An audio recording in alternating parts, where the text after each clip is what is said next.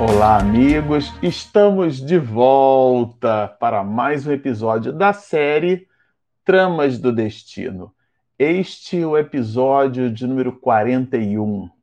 Bom, para você que está nos acompanhando no canal, nós vamos iniciar com este episódio, o capítulo de número 19 dessa obra sensacional, Tramas do Destino. Se você está nos escutando pelos nossos instrumentos de podcast, vocês não estão vendo aqui a nossa imagem, o nosso cenário. Nós fizemos uma modificação no layout das nossas gravações, de maneira que esse será aqui o nosso novo formato aqui com a nossa corujinha aqui ao fundo. E nessa direção nós vamos seguindo, estudando essa obra que é simplesmente sensacional. No episódio passado, que já tem algum tempo que a gente não publica episódio, estava super sentindo saudade de produzir aqui essas gravações. Depois minha esposa Regina, né, ela se vira lá para poder editar. A Regina realmente faz um trabalho de edição brilhante.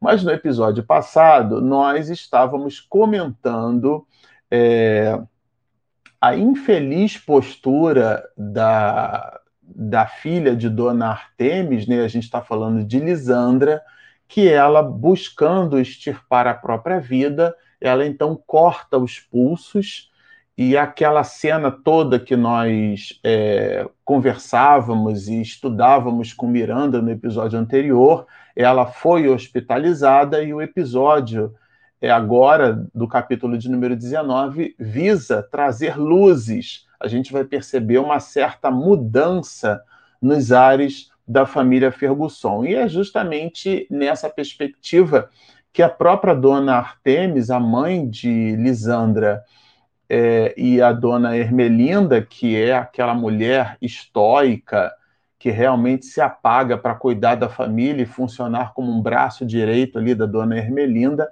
as duas, né, ambas, visitam a menina Lisandra, agora hospitalizada depois de ter passado por uma cirurgia, então, que lhe recobrou a vida, lhe reestabeleceu a vida, né?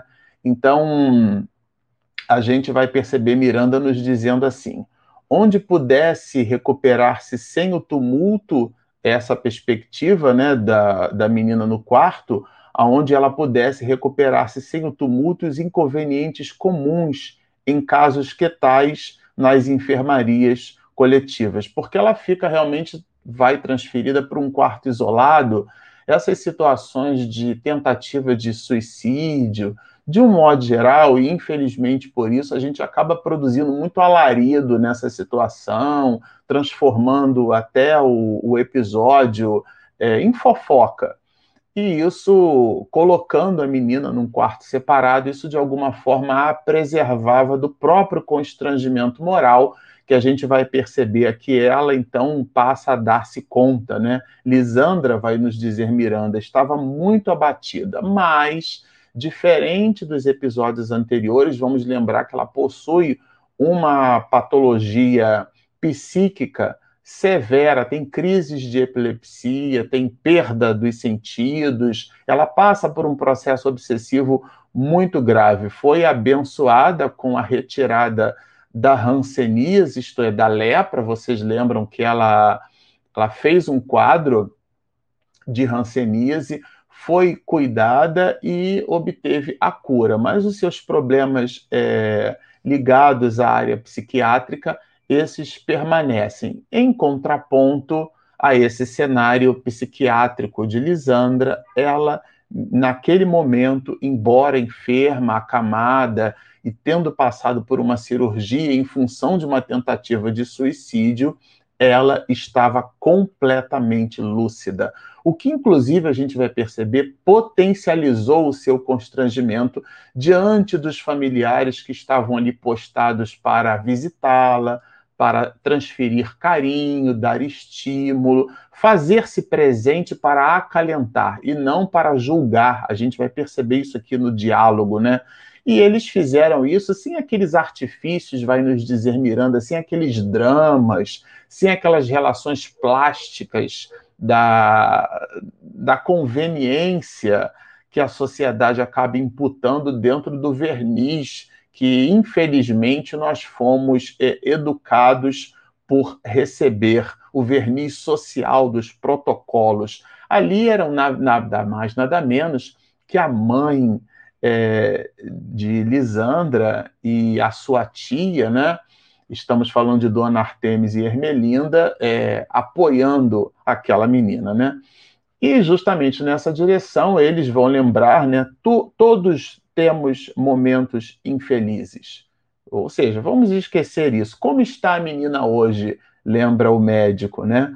E ela vai responder, né? Melhor, doutor, respondeu com lágrimas que não se encorajavam a extravasar. Ela estava realmente sensibilizada, a menina Lisandra, né? Agora, é, depois desse preâmbulo que o médico fez a propósito de estreitar ali, porque a gente fica imaginando uma situação, né, uma cena, um constrangimento, a pessoa tentou ceifar a própria vida, estava ali hospitalizado, tem várias pessoas do quarto, né? A dona Artemis, a Ermelinda, o próprio médico, e ela, de alguma maneira, se sentiu ali algo constrangida. O médico fez essa abordagem inicial perguntando como ela estava, à guisa de introito, né, para que o diálogo fosse feito, então, de maneira mais conveniente. E nessa perspectiva, a dona Artemis, a mãe de Lisandra, se aproxima, né, e ela segura a mão da filha. A gente fica imaginando a cena, né? E então ela vai dizer para a própria mãe: Eu enlouqueci por dentro sabia o que estava fazendo. Ela dizia, né? Desejava livrar-me de todos e de tudo, porque era aquele homem, né? Que eu continuava a matar com papai sem o destruir, de quem já lhe falei. Ela passava claramente por um processo obsessivo muito grave, que culminou nessa tentativa de suicídio, e aqui a gente vai perceber que isso foi incitado pelo espírito obsessor. Condoía a sincera aflição da jovem e a grandeza da amargura da genitora, porque a mãe, vamos imaginar a cena, sempre gosto de lembrar que esse livro não é um livro de ficção, esse é uma história é, efetivamente que ocorreu. Óbvio que Miranda aqui faz a troca dos nomes dos personagens, ele tem muita criatividade, inclusive, para dar nomes, assim como André Luiz, mas abstração feita aos nomes, que esses sim são fictícios, mas a história é uma história real. E ela, então, é, a história vai desdobrando os detalhes, né? Não se atormente, porquanto o arrependimento não resolve o que já foi feito. Porque às vezes a gente fica prostrado na situação. Por isso que Joana de Ângeles, de modo geral, vai trabalhar o conceito de arrependimento, o conceito é, de responsabilidade, o conceito de culpa. De um modo geral, a culpa prostra, a responsabilidade cria o dinamismo para consertar, para seguir adiante. E é nessa direção que o comentário se faz. O passado já não importa, porém, sim, o que iremos fazer a partir de hoje em relação ao futuro de nossas vidas. Eu, quando li isso aqui, me lembrei de um pai espiritual para mim, Leão Pereira, o nome dele, foi presidente de uma instituição em Santa Cruz, no Rio de Janeiro, fica na rua General Olímpio, número 607, em Santa Cruz. Esse homem fabuloso, estoico, singular, foi um norte de comportamento de vida para muitos companheiros que tiveram a possibilidade de gravitar em torno dos seus ideais de vida, né? Encontra-se entre nós, inclusive, é um, é um pai, foi um pai espiritual para mim, né? E o Leon dizia o seguinte: o mais importante não é quando você cai, é quando você levantar. Então, nessa perspectiva, é, dialogando com esse ensinamento de vida brilhante do nosso querido Leão, aqui o trecho vai justamente mostrar é, essas questões. Né? O passado, ele efetivamente ajudou a construir o mapa do que somos agora, mas nós deveremos olhar para frente. O nosso querido é, filósofo Mário Sérgio Cortella, quando fala dessas mesmas questões, metaforicamente refere-se ao carro, quando coloca, por exemplo, a relação entre o retrovisor e, e, o painel do vidro que está à nossa frente. Porque o vidro do carro que olha para trás, o retrovisor, a visão para trás, esse é pequenininho, mas o para-brisa, o vidro, é grande, porque o olhar para trás é referência.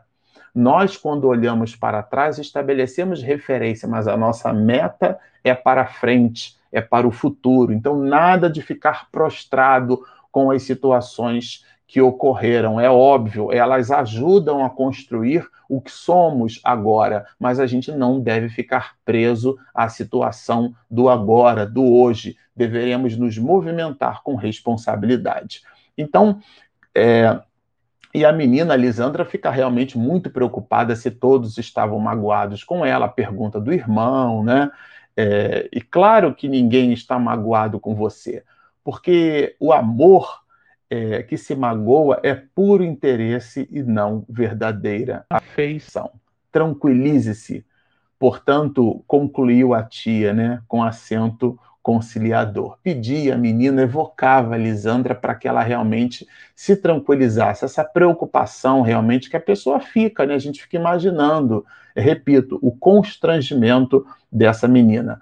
Soube que foi o senhor Cândido quem me trouxe isso, ela falando, né, Lisandra? Peço-lhe, mamãe, é, expressar-lhe o meu agradecimento rogar-lhe minhas desculpas pelo cansaço que lhe proporcionei. E a mãe vai dizer que ela teria oportunidade de dizer ela mesma tempos depois. Vamos entender aqui que a menina Lisandra não nutria simpatia pelo enfermeiro Cândido, não gostava dele né? Muito embora esse enfermeiro tivesse dado toda a assistência à família de quando em vez estava apoiando a família constantemente, mas mesmo assim motivada, potencializado o seu psiquismo pelo próprio ascendente obsessivo, ela então refutava a presença desse mesmo enfermeiro, né? Lisandra, é certo, encontrava-se num feliz momento de equilíbrio e lucidez é, mental. Aqui eu fortemente me lembro é, quando os meus sobrinhos e o meu filho eram bem pequenininhos, né? Hoje já está todo mundo na universidade, né? A gente vai ficando assim com as barbas brancas, então o tempo vai passando para todo mundo. Mas quando eram os meus sobrinhos pequenos, que eu às vezes catava todo mundo e levava para a praia, né? E quando a gente voltava da praia lá no Rio de Janeiro, criança, né? E é no, óbvio que quando você elas brincam, se agitam, e quando a gente regressa, tá todo mundo dormindo no banco de trás do carro, não é isso? E depois, quando nós chegávamos é, na casa de mamãe, é, existia um chuveiro no quintal de, de 10, é, é, aquele chuveiro enorme, né, de água gelada, no Rio de Janeiro, um calor enorme, aquela água fria. E eu brincava que quando a gente entrava naquela ducha para tirar um pouco da água do sal, que a gente já havia feito até um pouco na praia, né? É, mas ali, chegando em casa, tirar o resto daquele sal do corpo, né? Dar aquela revigorada. Quando a gente tomava aquela ducha de água gelada, eu brincava com mamãe que eu dizia que o frio era tanto que os obsessores tiravam todos os plugs, né? Não ficava ninguém, ficava somente eu na água e o corpo físico, né? Essa situação aqui de Lisandra é um pouco parecida com isso, quer dizer, o obsessor se retirou, então ela aportou um grau de lucidez muito grande a jovem a ser expulsa parcialmente do corpo que desrespeitara a inspiração do antigo adversário desencarnado, deparou a aguardá-la feroz e vitorioso, porque aquela cena realmente que tinha sido incitada pelo espírito não se concluiu. E a gente vai perceber o desdobramento disso mais tarde. Receando que o espiritismo lhe abrisse as portas da libertação, resolveu vitimá-la e conduzi-la após o trânsito do túmulo para determinadas regiões, né, para religiões, regiões de desequilíbrio. Esse era o plano do espírito porque a família toda passou a vincular-se a uma casa espírita, às tarefas, às atividades doutrinárias. E o espírito não queria, óbvio, que a menina Lisandra, na verdade, uma jovem mulher, que ela buscasse uma instituição para que aportasse em seu psiquismo mais esclarecimentos, né? Então vejam que aquela trama toda, né? Aliás, o, o título do livro, né? Tramas do destino é, fornece esses elementos reflexivos, né? E aqui, é, como até o próprio Miranda vai dizer, é, vai lembrar né, do, do Hermínio, que ela então é, é, vai perceber-se vinculada a um espírito tenaz. E a gente vai ler mais ou menos assim: Sou Hermínio, o teu mancebo espanhol, miseravelmente assassinado pela tua desonra e pela selvageria do teu infame companheiro. Olha-me bem, vê em que me transformei. Isso era o espírito, né, afrontando-a, é, buscando na, no, na conexão de um ato do passado numa existência anterior, justamente um acerto de contas, é, a gente costuma dizer que o obsessor, na verdade, é um amigo nosso, né? É alguém que nós traímos a confiança numa existência anterior e ele então viu aquele sentimento de amor agora transformado em ódio. Por isso que Joana de Ângeles vai muito fortemente nos dizer que o, o, o ódio é o amor que adoeceu. De modo geral, quando a gente passa no canto da rua, assim, na calçada, e existe um mendigo dormindo e alguns chegam até a pular aquela pessoa como se fosse um obstáculo, o nome disso é indiferença. Eu costumo lembrar, né, é, nessa proposição reflexiva, que o antônimo, isto é, o contrário de amor, não é ódio. O antônimo, o contrário de amor, chama-se indiferença. É a nossa incapacidade em perceber o outro. Então, quando na verdade a gente odeia, existe o vínculo. Esse vínculo é uma inversão de polaridade em nível de sentimento que foi cultivada por um decesso numa existência anterior. Logo, a tese de que o, obsessor é um amigo nosso, ela se sustenta nessa perspectiva, quer dizer, nós é, invadimos as emoções daquele espírito, o conquistamos e depois o deixamos para lá, aquele revés da vida, né? Lembrando Exupéry, é, nós somos eternamente responsáveis por tudo aquilo que cativamos. Então a gente acaba cativando aquele espírito e depois, por uma inversão de polaridade de sentimento, ele busca cobrar contas. E ela então é, percebe né, que uma força incoercível a arrastava. Ela se percebia vinculada a essas energias malfazejas, cujo vínculo espiritual, repito, foi conquistado numa existência anterior. A providencial interferência da avó desencarnada afastou o terrível perseguidor, porque é justamente a, a matriarca mor da família, né, a mãe é, de Dona Artemis, é quem, a Dona Adelaide, é quem vela por essa família. É um espírito é, superior, de ordem superior.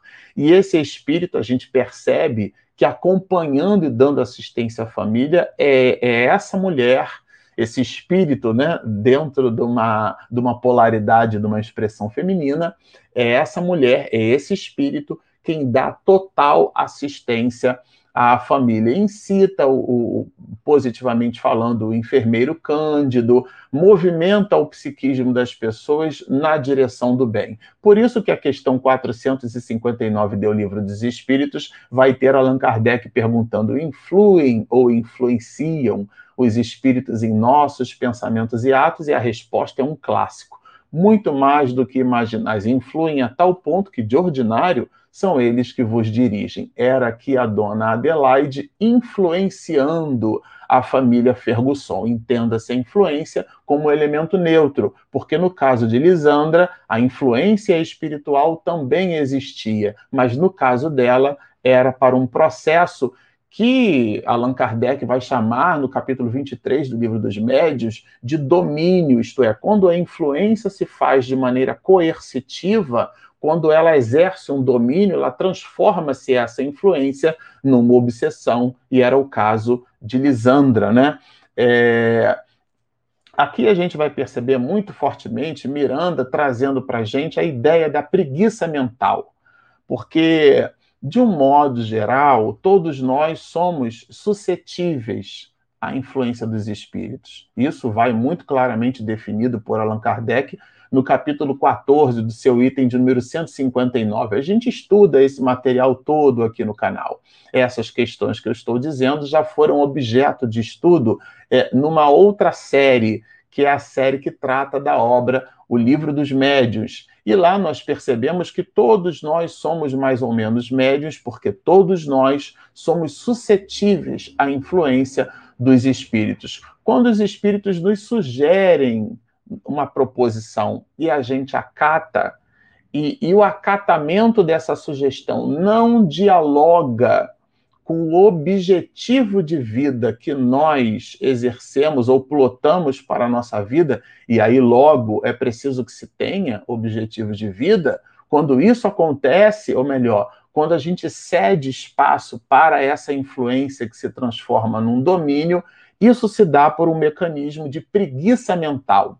A gente agasalha simplesmente, não faz esse esforço psíquico para rejeitar aquilo que vai classificado e considerado como sendo os pensamentos prejudiciais. Qual é o prejuízo? Prejuízo para a nossa própria evolução. Dizia ela então, não sabia o que estava fazendo? Não há que se considerar, né? É um comentário de Miranda como se alguém em sã consciência, no estado atual do conhecimento ético e religioso da Terra, possa ignorar o gravame do suicídio. Aqui, na verdade, é uma explicação de Miranda, né? Ele não cabe, ou não caberia a gente dizer que não sabe o que está fazendo. Às vezes a pessoa diz assim: ah, quando eu vi, eu falei, eu não pensei para falar. Isso é de fato impossível, né?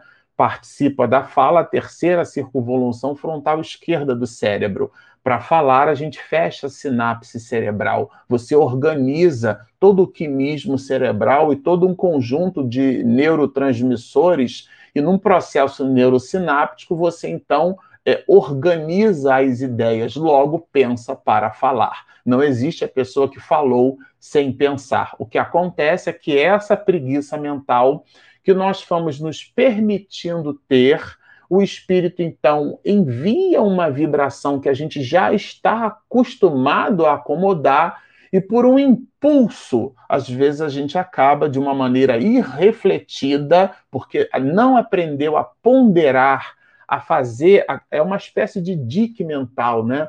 Aonde metaforicamente a água é, como se fosse aquele volume de ideias, a gente faz uma espécie de anteparo para conter, deixa eu ponderar para efetivamente exercer o meu comportamento. Quando a gente simplesmente deixa fluir, quando nós percebemos aquilo, na verdade, passando sim pelo nosso vaso somático, pelo nosso corpo físico, pela nossa aquiescência, isto é, concordância, nós mais tarde ampliando as possibilidades de reflexão sobre o ato, a gente se arrepende e diz que não pensou, mas na verdade acomodou-se num mecanismo de preguiça mental, e isso é realmente muito grave. Todos possuímos na consciência, exceção feita aos imbecis e outros dementes, porque aí são realmente doenças patológicas muito graves, né? A noção do que é certo e errado, moral é, e imoral. É, na verdade, a questão 621 do Livro dos Espíritos, aonde está inscrita, esculpida, gravada a lei de Deus. E a resposta é sensacional, na consciência. Mas não é esse estado de vigília onde eu lembro o que, que eu almocei, o que, que eu tomei como café da manhã, ou o que eu vou ter que buscar no mercado para produzir meu jantar. Não. São os escaninhos mais profundos da nossa alma. É, são, na verdade, aqueles mecanismos tão complexos que Sigmund Freud, naquela relação metafórica do iceberg, vai colocar o nosso estado de vigília como que aparece a parte vestibular do iceberg, a que está para fora, mas a que está imersa numa relação aí de 80-20 ou 70-30, né? isto é, 70% submerso e 30% aparente, ou em alguns casos, né, é 80-20, isto é, 20% aparente e 80% submerso. Há quem diga que essa proporção é um 90-10, mas enfim, a abstração feita ao número, a relação metafórica indica que são nesses refolhos do inconsciente que efetivamente nós é, é, transmitimos é, exacerbamos o nosso comportamento. Então, há que cuidar do homem velho construindo o homem novo, evitando esses processos de preguiça mental, né? Porque a menina Lisandra, aliás, a jovem mulher Lisandra, ela efetivamente compreendia agora o drama porque ela passava, recobrou as possibilidades de reflexão, viu-se ali num hospital, cortou os pulsos, né? teve que passar por uma cirurgia, o constrangimento da mãe e da tia com o médico ali junto a, a, a, ao leito. Então a gente fica imaginando realmente a cena. Pela primeira vez na vida, no quarto em que o sol penetrava a flux, quer dizer, a luz, se deu conta dos desatinos da sua insensatez e do quanto a genitora devia amargar asfixiada no silêncio do martírio. Isso aqui é muito interessante, porque, de um modo geral, quando a gente passa por um drama, nós colocamos uma relação egóica no drama. Nós nos colocamos no centro do drama e todas as outras pessoas funcionam como é, coadjuvantes. Eu sou o protagonista. A gente acaba não produzindo a reflexão qual será o dano moral que eu causo para a pessoa que convive comigo nessa minha possibilidade. Então, os dramas familiares, como os alcoólicos, quando a gente conversa com a pessoa que possui é, o vício, que é uma patologia muito grave, né? Ela realmente se comove, mas de um modo geral, há que se aportar uma reflexão do dano que aquela pessoa causa na economia doméstica para os seus familiares. É disso que trata, e foi esse nível de reflexão consciencial que agora Lisandra permite-se ter. Por que sou tão infeliz? Pergunta a menina, então, para a mãe, né, com voz débil, realmente numa situação é, muito triste. E a, a, a dona Artemis, espírita, agora dá uma verdadeira aula para a jovem mulher a felicidade se encontra onde cada qual coloca o coração, conforme ensinou Jesus. Se você situa as aspirações no prazer, no prazer fudidiço, no ouro mentiroso e nas paixões que ardem e se apagam breve, a sua ausência produz a desdita. Então a tese é de Jesus, né? A gente, aonde está o, o, o teu tesouro é ali que estará o teu coração. É uma necessidade que a gente precisa ter de pivotar os nossos interesses. Quais são os nossos objetivos? São de ordem material ou são de ordem espiritual? São aqueles que o ladrão rouba, que a traça rói, que a ferrugem consome, ou são os valores imortais, isto é, os valores do espírito? É, a Terra, aliás, não é o fim, destino consoante estamos aprendendo, é o meio, escola, recurso de que nos utilizamos para ascender a planos realmente ditosos. Porque, de fato e na verdade, quando estamos no planeta Terra, o nosso objetivo é o progresso. O nosso objetivo não é fazer duas, três faculdades, trocar de carro todo ano. Podemos fazer esses mecanismos, mas como relações transientes e não como objetivo de vida. Felicidade, minha filha, é o bem que fazemos, não o gozo que fruímos. Isso é sensacional, realmente, porque estabelece um norte seguro do ponto de vista comportamental. A felicidade não resulta, continua a dona Artemis, do que se tem e do que se frui, mas do que se é e do que se faz. Então, é realmente a condição nossa de vida. Não nos queixemos. A reclamação reflete insatisfação pelo que temos cada um recebe, não como julga merecer, porque a verdade é que coisa alguma mere merecemos, mas de acordo com o que nos seja melhor para o bem-estar real. Entende? Dizer, aquilo que a gente recebe é o resultado das nossas necessidades do ponto de vista é, espiritual. E ela pede então para que a menina não se lamente, saia da posição egoística da lamentação vexatória.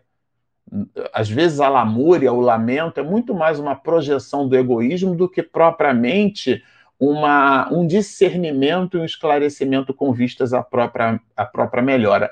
E aqui realmente a obra encerra, né, dentro de um diálogo brilhante, aonde o médico vai perceber assim, nossa, mas eu não sabia que a senhora tinha tanta cultura, tanto conhecimento. Ela disse, não, não são conhecimentos, são reflexões. E a jovem, então, mulher Lisandra, acamada, mas o diálogo franco, fraterno e gostoso, né? Mamãe é espírita, adiantou Lisandra, com um sorriso jo jovial, né? Com a graça de Deus, eu também milito hoje nas fileiras do Consolador, né? É, só aqui encontrei um guento para as feridas da alma. Isso é o médico dizendo, porque ele possui, é, passou por um drama familiar também muito grande, né? O Vander, o filho dele, sofreu um acidente de carro e ficou paralítico. E ele, então, é, é uma dor que o pai e a mãe sentem, né? Uma dor muito pungente e ele, através dessa dor, encontrou a doutrina espírita como pelo enfermeiro Cândido. E só a reencarnação foi capaz de explicar por que eles passaram, né? E, bom, e nessa perspectiva, é, eles acabam descobrindo que foi o enfermeiro Cândido também quem influenciou a família Fergusson ao espiritismo, né? É, e foi também o enfermeiro Cândido quem proporcionou o conhecimento da doutrina espírita para o senhor Rafael Fergusson, o patriarca da família, agora hospitalizado né, por conta da mesma hanseníase. Ele que foi o primeiro a se contaminar com a hanseníase. E tudo isso em função do enfermeiro Cândido. Então a gente percebe o trabalho silencioso desse mesmo enfermeiro. Bom, como vocês observam, trata-se de um conteúdo sensacional e sempre ao final a gente gosta de lembrar. Se você nos assistiu até aqui e gostou do que ouviu, por favor, mas ainda não se inscreveu, lá embaixo clique em inscreva-se, do lado tem o sininho. Ah, e não esquece de dar aquele joinha porque ajuda ali o motor do YouTube a nos encontrar. Nós temos também um aplicativo, você pode instalar no seu smartphone. Se você tem Android, se você tem é, iPhone, iOS, não importa. Nós temos um aplicativo disponível na Play Store e na Apple Store. Bom, estão feitos os convites. Baixem o nosso app, inscrevam-se no nosso canal, sigam-nos e muita paz.